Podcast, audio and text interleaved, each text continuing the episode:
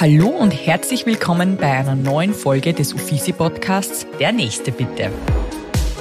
Mein Name ist Stefanie Schauer und ich freue mich, dass ich mit diesem Podcast Gesundheitswissen von Top-Medizinerinnen und Therapeutinnen für alle zugänglich machen kann.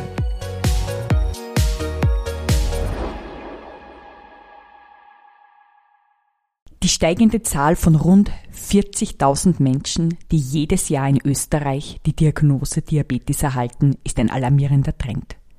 Dies deutet darauf hin, dass Diabetes zu einem immer größeren Gesundheitsproblem in der Bevölkerung wird. Besonders besorgniserregend ist die Tatsache, dass auch immer jüngere Menschen von dieser Krankheit betroffen sind.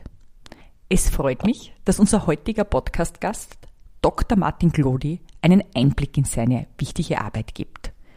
Er wird uns erzählen, wie man Diabetes vielleicht verhindern kann und wie man damit umgehen kann, wenn man die Diagnose erhaltet. Dr. Glodi ist als Abteilungsvorstand für Innere Medizin bei den Barmherzigen Brüdern und als Wahlarzt in Linz und Wien tätig. Herzlich willkommen, Herr Dr. Glodi. Danke für die Einladung. Was ist eigentlich das Schönste an Ihrem Beruf? Ähm, Gute Frage, schwierige Frage. Ich glaube, das Schönste im Beruf ist, dass man erstens, dass ich ihn gern mache und dass ich das jetzt nicht als Arbeit sehe oder nicht immer als Arbeit sehe. Und das Zweite, dass man immer wieder die schönen Erlebnisse hat, dass man jemand äh, helfen kann im Sinn, dass man Krankheiten erklärt oder äh, Sorgen nimmt oder äh, auch nur begleitet Patienten. Sie beschreiben gerade, dass Ihre Arbeit eigentlich eine Berufung für Sie ist, ähm, die sich gar nicht nach Arbeit fühlt. Jetzt würde mich und wahrscheinlich auch die Zuhörerinnen interessieren, wie Sie sich entschieden haben, überhaupt Arzt zu werden. Haben Sie als Kind schon immer irgendwie die Rolle des Arztes eingenommen oder war es ein persönliches Erlebnis, wo Sie gesehen haben, das ist genau der Job, den ich mal machen möchte? Kann ich gar nicht so klar beantworten. Es war nicht so, dass ich mit fünf schon immer das Stethoskop in der Hand gehabt habe. Mein Vater war Arzt, war Internist, äh, war auch auf der Universität und vielleicht hat sich das im Laufe der Kindheit irgendwie eingeprägt. Irgendwann habe ich gesagt, ich werde Arzt, ich studiere Medizin, ich wollte auch unbedingt auf die Universität gehen und das hat sich so ergeben und äh, habe es bis heute nicht bereut. Sie betreiben jetzt Ihre Ordination in Linz und in Wien. Ähm, wie kam es dazu, dass Sie jetzt zwei Ordinationen und eine Tätigkeit im Linzer Krankenhaus der Barmherzigen Brüder ausüben? Ähm, äh, wie ich vorher schon erwähnt habe, wollte ich Internist werden, wollte auf äh, der Universität sein und das hat sich so ergeben. Ich war der, im Gymnasium in Linz in der Fadinger Straße und ging danach in Wien an die Universität und blieb dann auch dort. Habe dort meine Facharztausbildung gemacht Geboren bin ich in Wien, weil mein Vater, der auch Internist äh, war, äh, in Wien zu der Zeit beruflich tätig war auf der Universität und ich bin natürlich dann mit ihm mitgezogen, wie das halt den Kindern so, äh, man muss halt mit, sehr mhm. logisch mit mhm. den Eltern. Ich war auch in Deutschland drei Jahre lang, in okay. Ulm und äh, dann war ich eben acht Jahre in Linz und dann wieder in Wien. So ist es so, dass ich vor zwölf Jahren oder 13 Jahren mittlerweile Jetzt haben wir das Jahr 2023 äh, nach Linz gekommen bin zu den Barmherzigen Brüdern, weil ich mich halt dann in Linz für diese Stelle beworben habe. Mhm. Herr Professor, Sie haben dann in Wien eben Medizin studiert und haben dann eigentlich nach dem Studium schon relativ genau gewusst, was Sie werden wollten.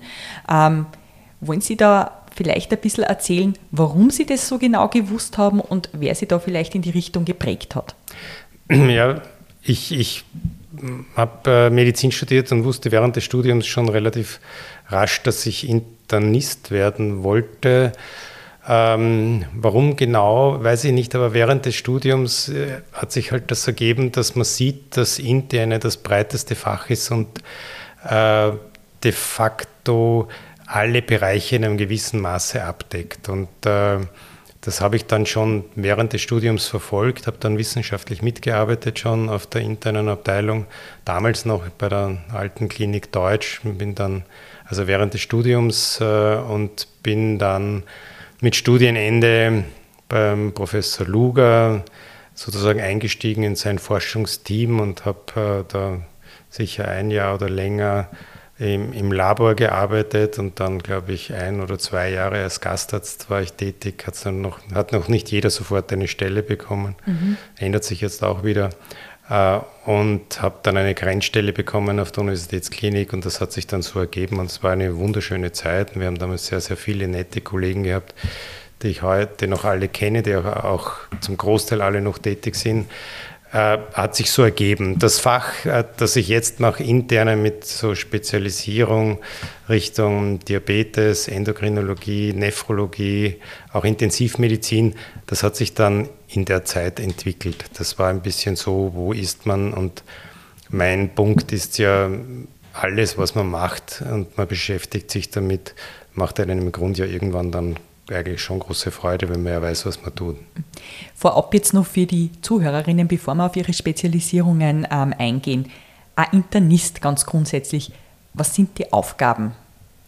Ähm, ist eine, eine sehr wichtige und sehr gute Frage, weil viele Menschen sagen, aha, wo, das, die Frage kriege ich auch oft, äh, da musst du ja morgen schneiden oder mit dem Skalpell oder so. Das habe ich eigentlich nur relativ selten in der Hand gehabt. Der Internist ist zuständig für alle Erkrankungen der inneren Organe. Das ist die Lungenentzündung, das ist der Diabetes, das ist der Herzinfarkt, das sind Magen-Darm-Erkrankungen, chronisch entzündliche äh, Darmerkrankungen, das sind Lebererkrankungen. All das was eigentlich die meisten irgendwann irgendwo beschäftigt, wenn es einmal spezieller wird. Das ist das, was der Internist betreut, behandelt, diagnostiziert und therapiert. Die interne Abteilung in einem Krankenhaus ist ja im Vergleich zu anderen dann eine relativ große, weil so viele ähm, Fachbereiche zusammenlaufen. Hm, ja. War das schon immer so? Es hängt sehr damit zusammen, wo, also in, in welchem Krankenhaus Sie arbeiten. Mhm. Das ist äh, die Universitätsklinik in, in Wien oder auch äh, das Kepler Universitätsklinikum hier oder auch dieses Ordensklinikum Verbund äh, in Linz.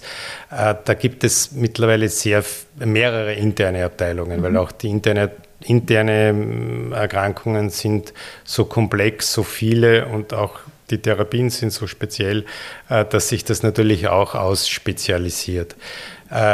Dort, wo ich jetzt gerade bin, interne Abteilung Barmherzige Brüder, wir haben einen ganz klaren Akut- und äh, Intensiv- und äh, allgemeinen Versorgungsauftrag äh, mit der Notaufnahme. Wir nehmen, nehmen Patienten auf. Häufigsten Aufnahmegründe sind Herzinsuffizienz, äh, Lungenentzündung, diabetische Entgleisungen und vieles mehr. Mhm. Und äh, die Spezialisierung bei uns im Krankenhaus, also bei mir auf der Abteilung, ist eben Diabetes, Endokrinologie, Gastroenterologie, Rheumatologie, Akut- und Intensivmedizin. Ich sage immer, das sind die Bereiche, die können wir oder bemühen wir uns zu 100 Prozent zu erfüllen. Mhm. Und alle anderen Bereiche können wir relativ gut, vor allem das Allgemeine. Und was wir nicht können, mhm. schicken wir natürlich weiter, ist ganz klar. Mhm. Das heißt, bei Ihnen ist man primär ähm, bei Diabetes jetzt angesiedelt. Das ist ja eine Ihrer Spezialisierungen. Grundsätzlich gibt es ja zwei unterschiedliche Typen. Und jetzt ähm, würde mich eine kleine Auffrischung nochmal für uns alle hier interessieren, vor allem für die Zuhörerinnen. Wo sind denn jetzt die großen Unterschiede zwischen Diabetes 1, also Typ 1 und Typ 2? Ähm, und wo sehen Sie eigentlich für gesunde Menschen ähm, die größte Gefahr, an Diabetes zu erkranken?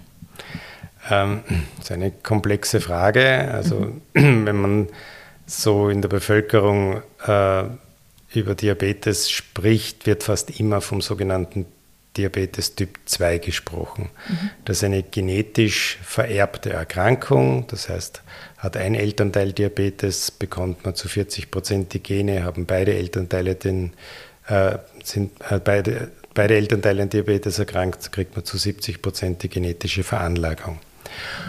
Und wenn im Lauf des Lebens sozusagen entweder man wird zu alt oder man ist bewegungsarm und zu übergewichtig oder adipös, dann bricht die Krankheit sozusagen früher auf. Die Blutzuckerspiegel werden höher, weil das Insulin nicht mehr ausreichend wirkt und viele andere Mechanismen, die hier in Gang gesetzt werden. Das heißt, Typ 2 Diabetes macht ca. 90 Prozent aller Diabetespatienten aus, ist eine genetisch festgelegte Erkrankung und bricht früher aus, wenn man übergewichtig ist oder bewegungsarm. Der andere, die andere Diabetesform, Typ 1 Diabetes, ist die Erkrankung, die wir früher als Jugenddiabetes bezeichnet haben. Typ 2 hieß früher Altersdiabetes, bezeichnet das auch ganz gut. Der Jugenddiabetes oder Typ 1 Diabetes hat eine ganz andere Ursache, hat mit Genetik wenig zu tun, ist eine Autoimmunerkrankung, das heißt der Körper produziert gegen die Insulin produzierenden Zellen in der Bauchspeicheldrüse Abwehrstoffe und vernichtet sozusagen seine eigene Insulinproduktion. Deswegen müssen diese Patienten und Patientinnen frühzeitig Insulin substituieren. Das heißt, das Insulin, das ihnen fehlt, weil es nicht mehr produziert wird, muss man ersetzen. Das sind also zwei ganz verschiedene Erkrankungsursachen. Die Symptomatik, der hohe Blutzucker, ist beiden sehr ähnlich. Auch die Therapie kann sehr ähnlich sein, weil auch für Typ-2-Patienten Insulin in manchen Fällen notwendig ist.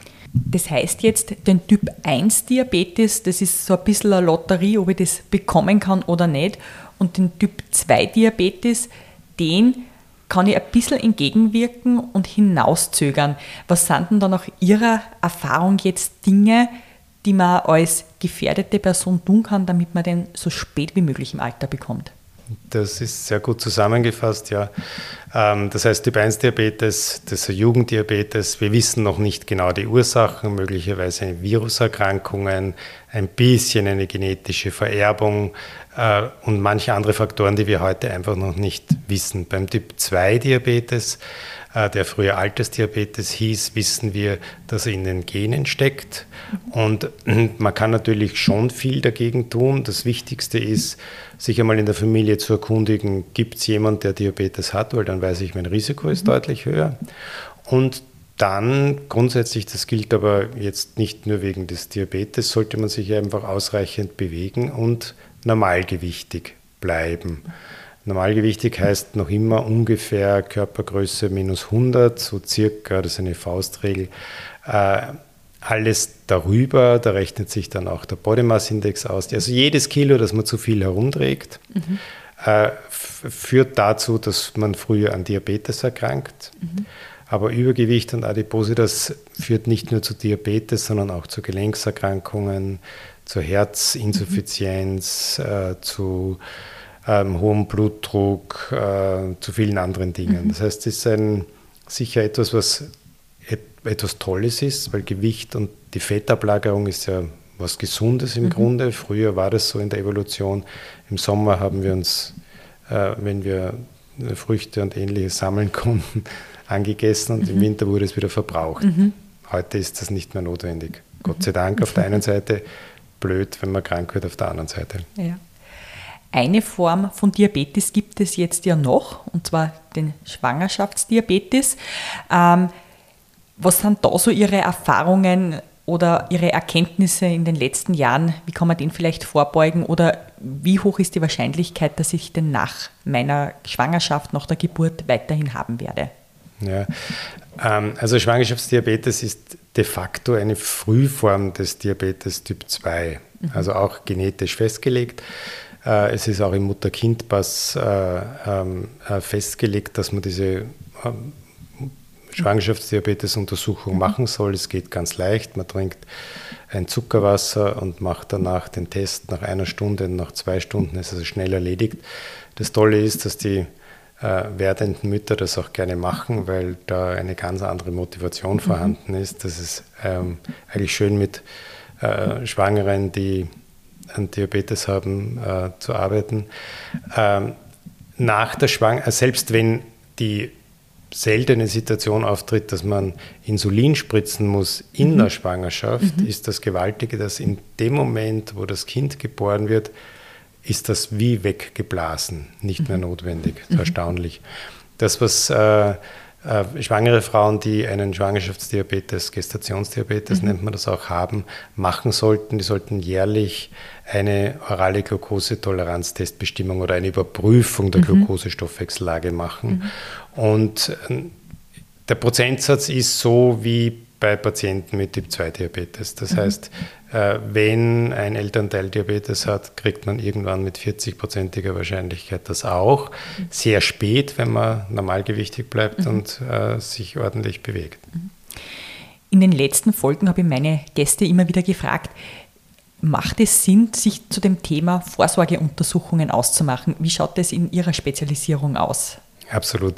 Ähm, ich bin ja allgemein Internist äh, mit halt mehr, also Krankenhausinternist und äh, ich kann sagen, dass äh, wir das einmal untersucht haben, dass die Patienten, die bei uns ins Krankenhaus kommen, gar nicht, weil sie wegen Diabetes kommen, wegen Diabetes kommen gar nicht so viel, sondern die kommen eben, weil sie älter sind oder eine Lungenentzündung haben oder viele andere Erkrankungen mhm. haben, einen Herzinfarkt, äh, dass ungefähr fast 40 bis 50 Prozent auch eine Diabetes-Stoffwechselstörung haben. Mhm.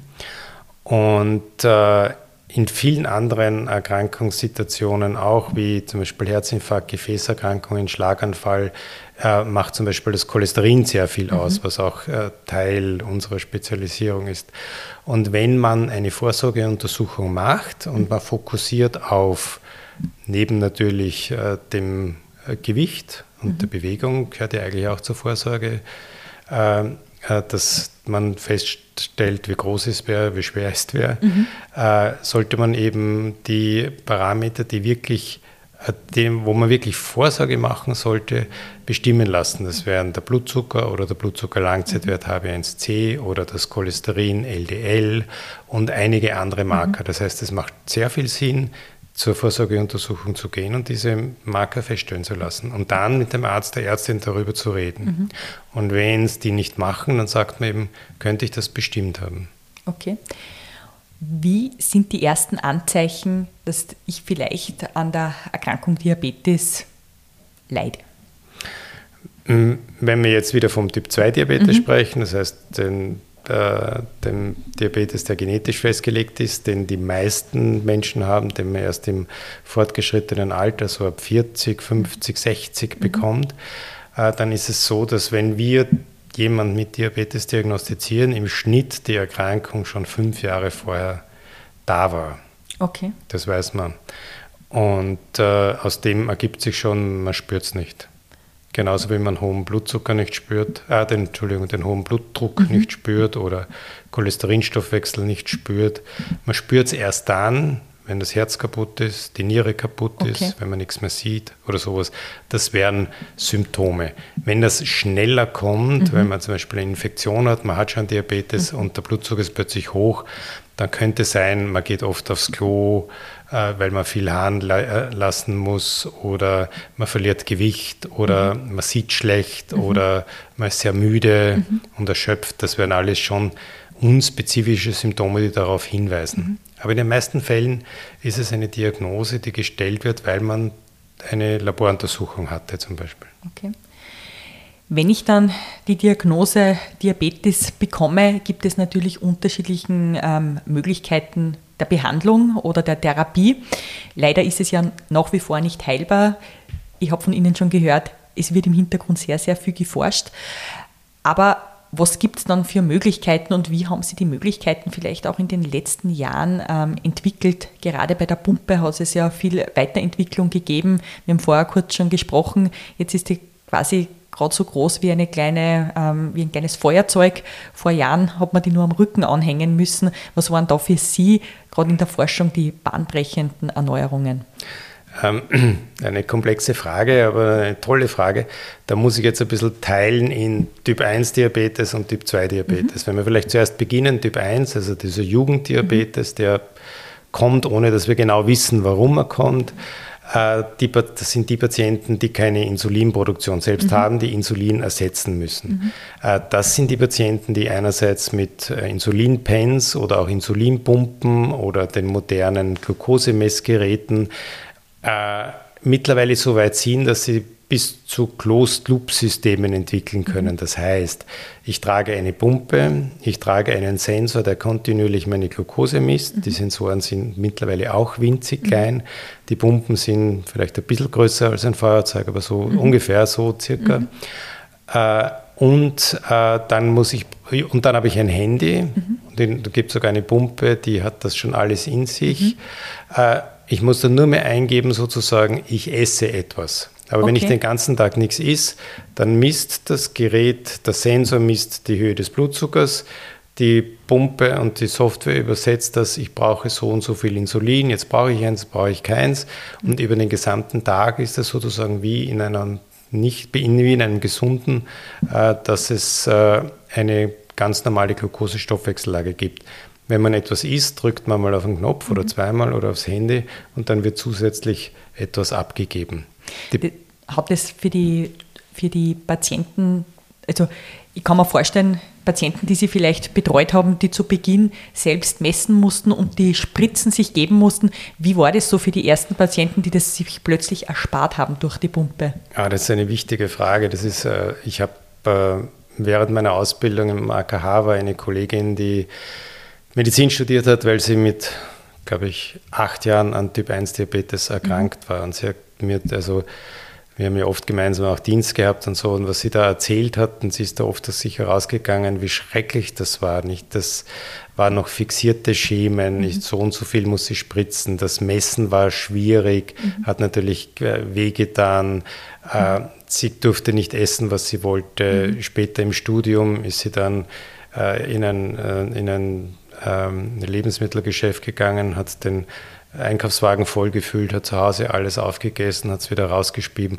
Und mhm. also wirklich ganz schaurige mhm. Sachen. Wenn Sie mit so Patienten, die Typ 1 Diabetes haben und den schon lange haben, reden, dann können Ihnen die viele solche mhm. Geschichten erzählen. Mhm. Die Patienten, die heute Typ 1 Diabetes bekommen, ist immer eine Erkrankung, die man sich nicht wünscht. Mhm.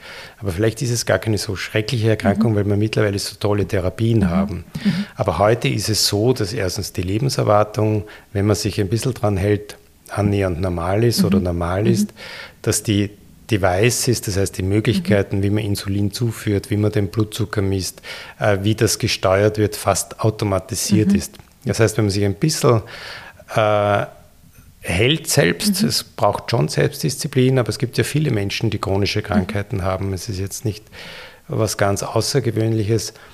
Äh, dann muss man ungefähr 15 Minuten wahrscheinlich für die Erkrankung aufwenden mhm. pro Tag mhm. und man kann leben ganz normal. Mhm. Also mhm. Mhm. ich glaube, es gibt sogar Berufspiloten, die Typ 1 Diabetes-Patienten sind. Also es schränkt in keiner Art und Weise ein. Und kann man zugleich sagen, dass die psychische Gesundheit bei diabeteserkrankten Personen durch die Pumpe sich verbessert hat? Wir reden jetzt immer noch von Typ mhm. 1 Diabetes. Ja. ja. die Mehrzahl der Patienten hat Typ 2 mhm. Diabetes. Das mhm. müssen wir vielleicht auch noch besprechen. Mhm. Aber natürlich, das hat sich alles dramatisch mhm. verbessert, mhm. ganz ohne Frage.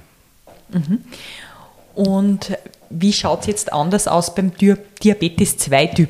Ja, also der Diabetes Typ 2, der ja genetisch festgelegt ist, der früher Altersdiabetes hieß, weil irgendwann kommt er, wenn man alt genug wird. Heute kommt die Erkrankung sehr viel früher, das heißt, die Blutzuckerwerte steigen früher an, weil wir uns zu wenig bewegen und einfach übergewichtig, zu schwer sind, zu viel Kilo mittragen. Und in diesem Bauchfett, hauptsächlich im Bauchfett, dort werden so viele Substanzen produziert, die alle dem Insulin entgegenwirken. Und wenn das Insulin nicht wirken kann, ist der Blutzucker hoch. Mhm. Und es dauert oft lange, bis das diagnostiziert wird. Mhm. Darum ist es, wäre es super, wenn man es früh diagnostiziert, Vorsorgeuntersuchung, mhm. ich frage die Eltern, mhm. die Geschwister, irgendwer hat wer Diabetes. Mhm. Wenn ja, ist mein Risiko natürlich deutlich mhm. höher. Was ich dann tun kann, ist, ich probiere die Ernährung umzustellen, ich probiere Gewicht zu reduzieren, ich probiere Bewegung zu machen. All das wirkt wie Wunder. Das ist das, die Basis der Therapie. Ja, die Genetik kann man nicht verändern, mhm. aber das kann man mhm. verändern. Mhm. Und wenn das nicht reicht, gibt es mittlerweile, und da hat sich in den letzten 20, 10, 20, 30, 10, 20, in den letzten 10 Jahren enorm viel getan. Es gibt mittlerweile sieben, acht verschiedene Medikamente, die man einsetzen mhm. kann. In den letzten zehn Jahren haben sich drei Medikamente, im Speziellen zwei Medikamente herauskristallisiert, dass sie wie kleine Wundermedikamente mhm. sind. Ja, das eine ist der sogenannte SGLT2-Hämmer. Mhm. Also ein Medikament, das nimmt man in Tablettenform mhm. einmal am Tag, führt zu einer Ausscheidung von äh, Glucose, also Zucker, über die Niere mhm. und senkt so den Blutzuckerspiegel. Äh, gleichzeitig ist das wie eine Wunderdroge für die Niere. Es schützt die Nieren, mhm. interessanterweise auch bei Menschen ohne Diabetes, mhm. mit anderen Nierenerkrankungen, mhm. Mhm schützt das Herz. Mhm. Patienten mit Herzinsuffizienz können plötzlich wieder Stiegen steigen, die Atemnot ist weg, mhm. leben länger. Mhm. Und das zweite Medikament ist, ähm, was sicher viele äh, Zuhörer schon gelesen haben, das unter Abnehmspritze jetzt in allen mhm. Zeitungen stehende Medikament, das heißt GLP1, mhm. Glucagon-like Peptide, mhm. ist ein Hormon, das eigentlich normal oder das eigentlich in oder das normalerweise bei uns im Darm mhm. freigesetzt mhm. wird, nachdem wir was essen. Mhm. Das heißt, wir essen was, dann wird das GLP1 freigesetzt, das führt im Körper zur Ausschüttung von Insulin und über andere Mechanismen auch zur Appetitregulation. Und da gibt es nicht nur dieses eine Hormon, sondern es gibt viele mhm, äh, von, von diesen Hormonen. Es gibt also zwei Präparate. Das eine ist das Semaglutid, mhm. äh, das momentan überall in der Zeitung steht. Mhm. Und das andere ist das Tirzepatid. Aber es gibt auch das Liraglutid und das Dulaglutid. Mhm. Alle heißen DID. Äh, und diese Medikamente wirken wirklich, wirklich toll. Äh, sie führen zur Gewichtsreduktion, zur Verbesserung der Blutzuckerlage äh, und zu vielen anderen positiven Dingen wie schützen auch die Niere, schützen das Herz-Kreislauf-System. Tolle, tolle Medikamente. Es gibt ja auf der einen Seite jetzt diese tollen Medikamente und auf der anderen Seite gibt es auch ganz interessante Apps und Startups, die sich auch mit dem Thema auseinandersetzen. Eines, das mir immer wieder unterkommt, ist Hello Sugar. Wie sehen Sie das, wenn gesunde Menschen eigentlich ähm, sich mit dem Thema auseinandersetzen, ständig ihre Blutzuckerwerte ähm, zu messen, um zu schauen, was löst eigentlich was in meinem Körper aus? Ähm, ja, ich kriege die Frage immer wieder mal gestellt und ich finde nichts dabei, wenn man mhm. sich mit seinem eigenen Körper beschäftigt. Es wird mhm. immer dann zum Problem, wenn man damit ein Problem hat. Mhm. Aber nur indem man weiß, zum Beispiel, ich kenne fast keinen Kollegen, der in meinem Bereich arbeitet, der nicht selber schon so einen kontinuierlichen Glukosesensor mhm. ausprobiert hätte. Mhm. Ich habe schon alle probiert.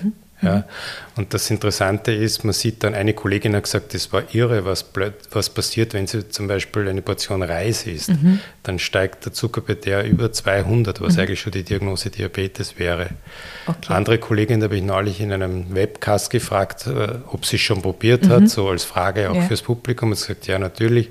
Habe ich gesagt, und was ist so deine Erfahrung? Sagt sie, bei ihr ist interessant, bei ihr passiert gar nichts. Sie kann tun, was sie will, es bleibt immer stabil. Ja.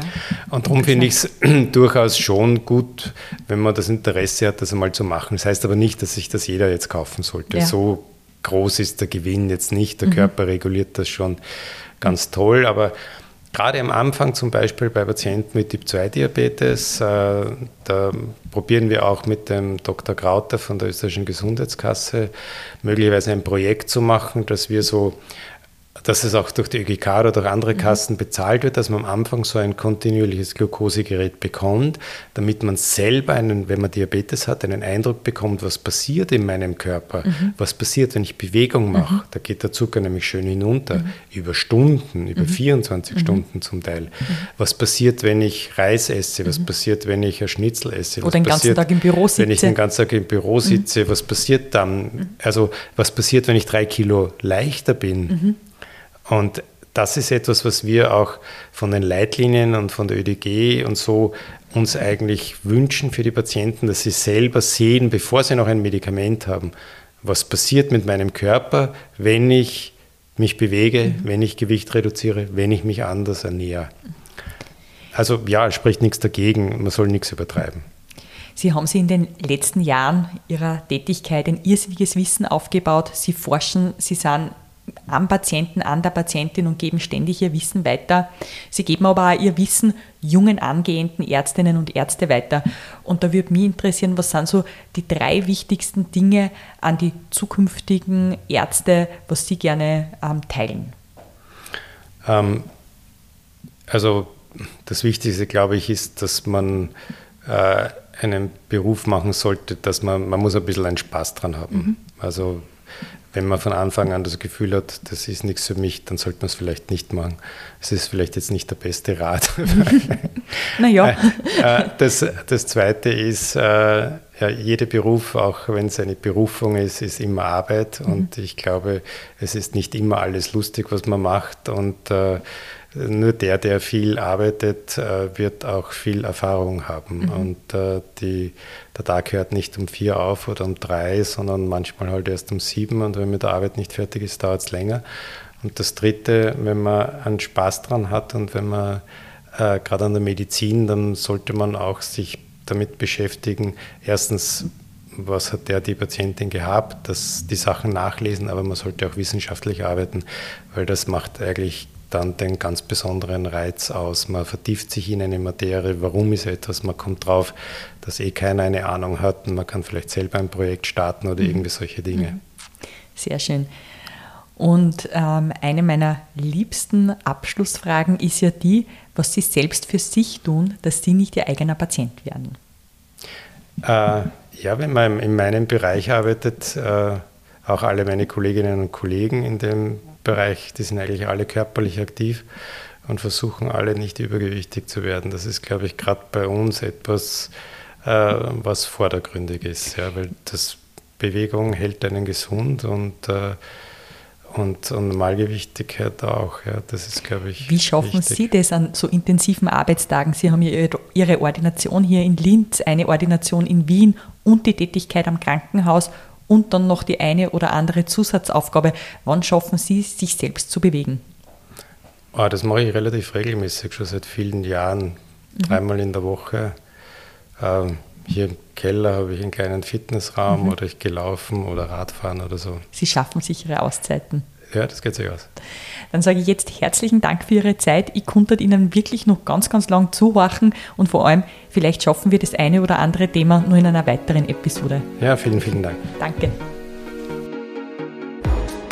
Liebe Zuhörerinnen und Zuhörer, ich bedanke mich auch bei euch fürs Dabeisein und freue mich, wenn ihr beim nächsten Mal wieder mit dabei seid, wenn es heißt, der nächste bitte. In den Shownotes findet ihr außerdem sämtliche Links zur aktuellen Folge und die Möglichkeit, eine Bewertung abzugeben. Solltet ihr ein Gesundheitsthema haben, das euch besonders beschäftigt, dann schreibt mir einfach und ich versuche einen Gast dafür zu finden. In diesem Sinn, bleibt gesund und bis zum nächsten Mal.